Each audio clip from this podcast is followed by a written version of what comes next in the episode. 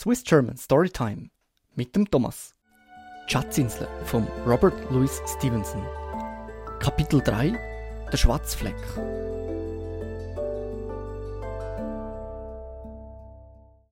So gegen die Mittagsstunde bin ich mit ein paar kühlenden Getränken und der Medizinflasche vor dem Captain seiner Tür gestanden. Er ist noch so ziemlich in der gleichen Stellung gelegen, in der wir ihn verloren haben. Nur hat er sich ein bisschen höher aufgeschoben.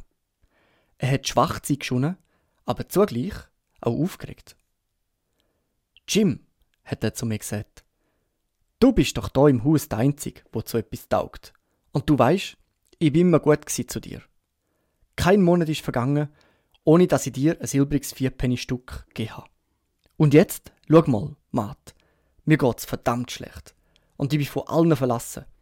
Und Jim, du wirst mir ein Nöseli rumbringen, nicht wahr? Das tust du doch, oder? Mein Jüngling. Der Doktor, habe ich angefangen. Aber da hat er auf den Doktor geflucht. Mit einer schwachen Stimme, aber es ist ihm von Herzen gekommen. Doktor sind alle Schwätzer, hat er gesagt. Und der Doktor da, pah, was versteht der von seebefahrenen Menschen? Ich bin an Stellen gesehen, da ist es so heiß wie der Hölle. Und die Kameraden um mich herum sind umgekehrt wie die Flüge vom gelben Hans. Und das Land hier hat vom Erdbeben geschwankt wie ein Meereswogen. Was weiss so ein Doktor schon von solchen Ländern? Und ich bin am Leben geblieben, sage ich dir. Und da hat er Raum gemacht. Der ist für mich das Essen und das Trinken gesehen. Und wir sind gesehen wie Mann und Frau. Und wenn ich meinen Raum nicht haben dann bin ich ein armseliges altes Wrack an einer Lehküste. Und mein Blut kommt über dich, Jim, und über den Schwätzer hier, den Doktor. Jetzt ist wieder eine Reihe von Flüchen gekommen, und dann hat er noch einmal angefangen zu betteln. Schau doch mal, Jim, wie mir die Finger zittern. Ich kann sie nicht stillhalten. Ich kann es einfach nicht. Ich habe an dem lieben Tag noch keinen Tropfen gehabt. Der Doktor da ist ein Schafskopf, sage ich dir. Wenn ich nicht einen Schluck rum bekomme, dann komme ich ins graue Elend über. Hast schon ein paar Mal gehabt? Ich habe den alten Flint dort im Ecken gesehen. Da hinter dir. Ich habe ihn klar und deutlich gesehen. Und wenn ich das graue Elend bekomme, ja, ich habe ein Herzleben gehabt. Und mir wird schlecht bei dem Gedanken. Der Doktor hat mir ja selber gesagt, ein einziges Gläschen würde mir nichts schaden. Ich will dir eine goldige Guinee für ein Nüsseli geben. Er ist immer aufgeregter geworden und da hat mich wegen meinem Vater unruhig gemacht. Mit dem ist es an dem Tag schlecht gestanden und er hat Ruhe nötig gehabt. Außerdem hat der Doktor ja wirklich die Worte gesagt, wo mir der Captain angeführt hat. Der Bestechungsversuch hat mich allerdings geärgert. Aber ich habe gesagt, ich brauche ihr Geld nicht. Zahlen sie nur, was sie meinem Vater schuldig sind. Ich hole ihnen ein Glas, aber nicht mehr. Wo ich ihm das Glas rumgebracht habe, hat er gierig danach gegriffen und hat es ausgetrunken. Dann hat er gesagt, ah, ah, das tut gut. Mir ist es ganz gewiss schon ein bisschen besser. Und jetzt lass mal, mein Jüngling. Hat der Doktor gesagt, wie lange ich in dieser alten Klappe liegen muss? Mindestens eine Woche. Alle Tonnen, hat der Captain geschrauen. Eine Woche?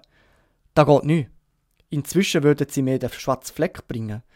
Die Schweinehunde sind schon dabei, mir den Wind abzufangen. Die Schweinehunde, die nicht sparsam umgehen mit dem, was sie bekommen haben. Und jetzt wollen klauen, was einem anderen gehört. Benimmt sich so ein ordentlicher Seemann? Da will ich mal hören. Ich bin ein sparsamer Mensch.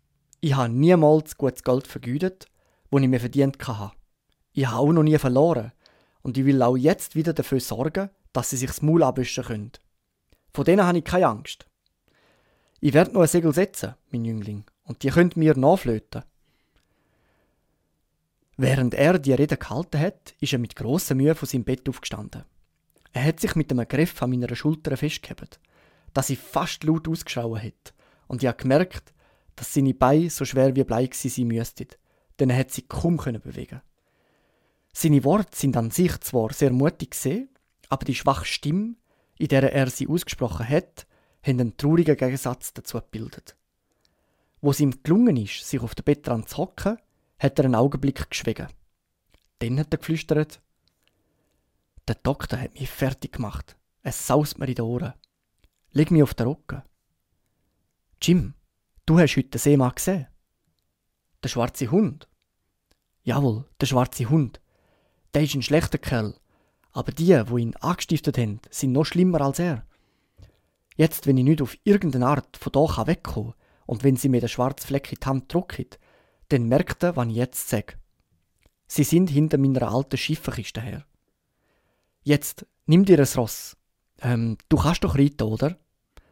Also, du setzt dich auf ein Ross und reitest so, in Gottes Namen, zu dem ewigen Schwätzer, dem Doktor, und sagst ihm, er soll alle mal auf Deck pfeifen, die Behörde und solches.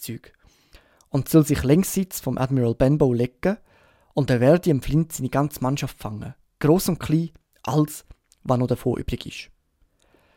Ich bin der erste Stürmer gesehen. Ja, da bin ich gesehen. Am alten Flint sein erster Stürmer. Und ich bin der Einzige, der diese Stelle kennt. Er hat es mir in Savannah gegeben, wo er im Sterben gelegen ist. Gerade wie ich jetzt, wie du siehst. Aber du musst da nicht melden, bevor sie mir den schwarzen Fleck in die Hand geben. Oder bevor du den schwarzen Hund wieder siehst. Oder einen einbeinigen Seemann. Jim, der vor allen. Aber, was ist der schwarze Fleck, Captain? Habe ich gesagt. Da ist eine Aufforderung, Matt. Ich will es dir erklären, wenn sie damit könnt. Aber die Hauptsache ist, dass du dein Wetterauge offen behältst, Jim. Und verlass dich drauf. Ich will mit dir teilen, Jim. Halb und halb auf meine Ehre. Er hat nur ein kleines Weile wie fantasiert und seine Stimme ist immer schwächer geworden. Dann habe ich ihm seine Medizin gegeben. Er hat sie abgeschluckt wie ein Kind und hat dazu bemerkt, wenn jemals ein Seemann Medizin nötig hat, dann bin ich da. Schlussendlich ist er in einen schweren, ohnmachtähnlichen Schlaf verfallen und ich habe ihn allein lassen. Was ich tun hätte, wenn alles gut gegangen wäre, da weiß ich nicht. Wahrscheinlich hätte ich die ganze Geschichte dem Dr. Livesey erzählt. Denn ich hatte Todesangst, gehabt, es könnte dem Captain leid tun, mir seine vertraulichen Eröffnungen gemacht zu haben und er will mich totschlagen. Es ist aber so gekommen, dass mein Vater an dem gleichen Abend ganz plötzlich gestorben ist. Und da hatte ich keine Gedanken für etwas anderes. Gehabt. Unsere natürliche Trauer, die Beileidsbesuche der Nachbarn, die Anordnungen fürs Begräbnis und dabei die ganze Arbeit in der Wirtschaft, wo nebenbei hat müssen versorgt werden, das alles hat mir so viel zu tun gegeben, dass ich kaum Zeit hatte, an Captain zu denken. Geschweige denn, Angst vor ihm zu haben. Am nächsten Morgen ist er die Stegen und hat seine Mahlzeiten wie gewöhnlich eingenommen. Er hat allerdings wenig gegessen und ich fürchte, er hat noch mehr rumgetrunken als für gewöhnlich. Denn er ist einfach selber in den Zapfraum gegangen und hat sich dort bedient. Und hat dabei knurrt und dort die Nase geblasen und kein von uns hat gewagt, ihm in den Weg zu kommen. Am Abend vor dem Begräbnis war er wie für gewöhnlich betrunken. Gewesen.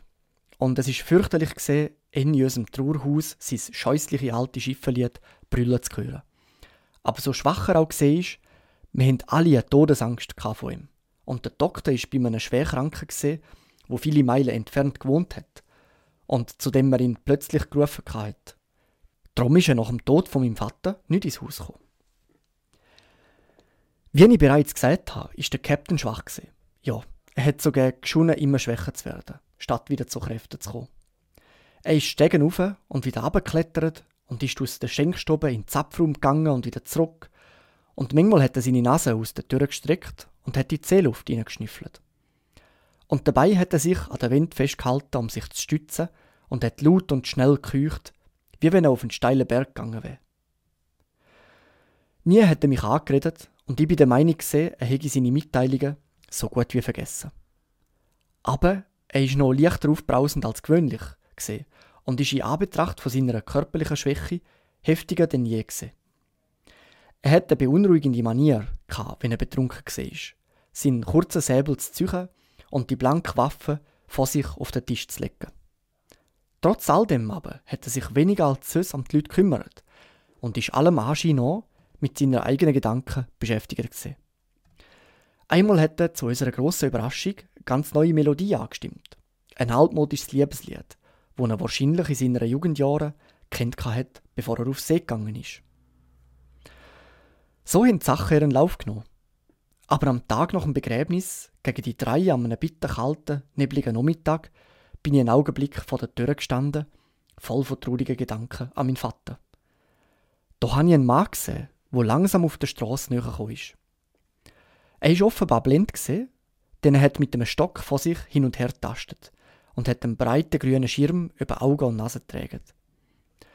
Sein Rücken war gekrümmt, entweder vom Alter oder von Schwäche, und er hat einen grossen, alten, zerlumpten Schiffenmantel mit einer Kapuze an.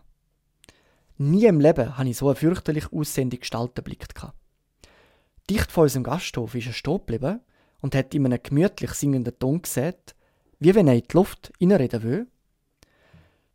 Will ein freundlicher Mensch so gut sein, einem armen Blinden Bescheid sagen, wo das kostbare Augenlicht bei der tapferen Verteidigung von seinem Vaterland verloren hat, Gott schütze den König George, und würde er ihm Bescheid sagen, in welcher Gegend von dem Land er recht in dem Augenblick möge sehen? Ihr seid beim Admiral Benbow an der Black Hill Bucht, mein guter Mann, habe ich gesagt. Ich höre eine Stimme, hat der Blind gesagt. Eine junge Stimme. Wenn dir mir eure Hand gebt, mein gütiger junger Freund, und mich hineinführen. Ich habe meine Hand ausgestreckt und da gräulich blinde Geschöpf mit der sanften Stimme hat sie packt und sie wie ein Schraubstock gehabt. Ich habe einen solchen Schreck bekommen, dass ich meine Hand losreißen Aber der Blind hat mich mit einer einzigen Armbewegung dicht an sich hergezogen und gesagt: Also, mein Bub, bring mich zum Captain. Herr, habe ich gerufen, auf mein Wort, da wage ich nicht. Ha, hat er spöttisch gesagt, wenn's weiter nichts ist, führ mich sofort rein, so spreche dir den Arm. Und bei dieser Wort hat er mir einen Druck gegeben, dass ich laut aufgeschrauen habe. Herr, ich wag's um euretwillen nicht. Der Captain ist nicht mehr, mehr so, wie er früher einmal gesehen ist. Er hockt mit dem zogenen Säbel an seinem Tisch. Ein anderer Herr, ach was, Marsch, hat er mich unterbrochen. Ich habe niemals so eine grausame, kalte, unangenehme Stimme gehört wie die von dem Blinden. Sie hat mir noch mehr Angst gemacht als der Schmerz von seinem Handdruck. Darum habe ich ihm sofort gefolgt und bin mit ihm die Tür reingegangen und zu der Schenkstube, wo ein alter Freibüter gesessen ist wo vom Rum benebelt war. Der Blinde hat sich dicht an mich gehalten, ohne seine eiserne Faust von mir abzulassen, und hat gesagt, Führ mich näher an ihn her, und wenn ich grad vor ihm stehe, dann sag, da ist ein Freund von euch. Wenn du das nicht tust, dann tue ich etwas anderes. Und damit hat er mir wieder einen Druck gegeben, dass ich gedacht habe, ich würde ohnmächtig. Ich hatte so eine fürchterliche Angst vor dem blinden Bettler, dass ich an meine Angst vor dem Captain gar nicht gedacht habe. Und als ich die Tür zu der Schenkstube aufgemacht habe, habe ich mit zittriger Stimme die Worte gerufen, wo mir der Blinde befohlen hat. Der arme Captain hat aufgeschaut und auf den ersten Blick ist der Rumdunst aus seinem Kopf verschwunden und er ist vollständig nüchtern gewesen. In seinem Gesichtsausdruck ist nicht so viel Furcht, sondern tödliche Krankheit gelegen. Er hat eine Bewegung gemacht, wie wenn er aufstehen will, aber ich glaube, er hat nicht mehr, mehr genug Kraft in seinem Leib gehabt. Na, Bill, bleib nur ruhig hocken, hat der Bettler gesagt. Wenn ich auch nichts sehen kann, so kann ich dafür hören, wenn einer einen Finger rührt. Geschäft ist Geschäft. Streck deine linke Hand aus. Bub, nimm seine linke Hand am Gelenk und bring sie zu meiner rechten her. Wir haben ihm beide auf den Buchstaben gefolgt und ich habe gesehen, wie er mit der Hand, wo der Stock gehabt hat, etwas in die Hand vom Captain geleitet hat, wo sich sofort geschlossen hat. Na, da ist also abgemacht, hat der Blinde gesagt. Und mit dieser Wort hat er mich plötzlich losgelassen und ist mit einer unglaublichen Sicherheit aus der Schenkstube rausgelaufen, auf die Straße. Ich bin regungslos da gestanden und habe gehört, wie sich das Auftappen von seinem Stock allmählich in der Ferne verloren hat. Es hat eine ziemliche Zeit gedauert, bis der Captain und ich wieder zur Besinnung gekommen sind. Schließlich habe ich sein Handgelenk losgelassen, das ich immer noch gehabt hatte, und er hat seine Faust fast im gleichen Augenblick geöffnet und hat einen scharfen Blick in die hohle Hand geworfen und hat gerufen: Am 10 noch sechs Stunden. Dann wollen wir sie noch anführen. Er ist aufgesprungen, aber im gleichen Augenblick ist er taumelt, ist mit der Hand an seine Kehle gefahren, ist einen Augenblick hin und her geschwankt und ist dann, indem er einen sonderbaren Ton ausgestoßen hat, der ganze Länge noch auf den Fußboden gefallen. Ich bin sofort zu ihm gelaufen und habe meine Mutter gerufen. Aber unser Pressieren hat keinen Zweck mehr gehabt. Der Captain hat einen neuen Schlaganfall bekommen und ist tot gewesen. Es ist merkwürdig. Ich habe gewusst den Mann niemals geliebt, auch wenn er mir in der letzten Zeit leid hat. Aber sobald ich gesehen habe, dass er tot war, bin ich in eine Flut von Tränen ausgebrochen. Das ist der zweite Todesfall, den ich erlebt habe. Und der Kummer um den ersten ist noch frisch in meinem Herzen gesehen.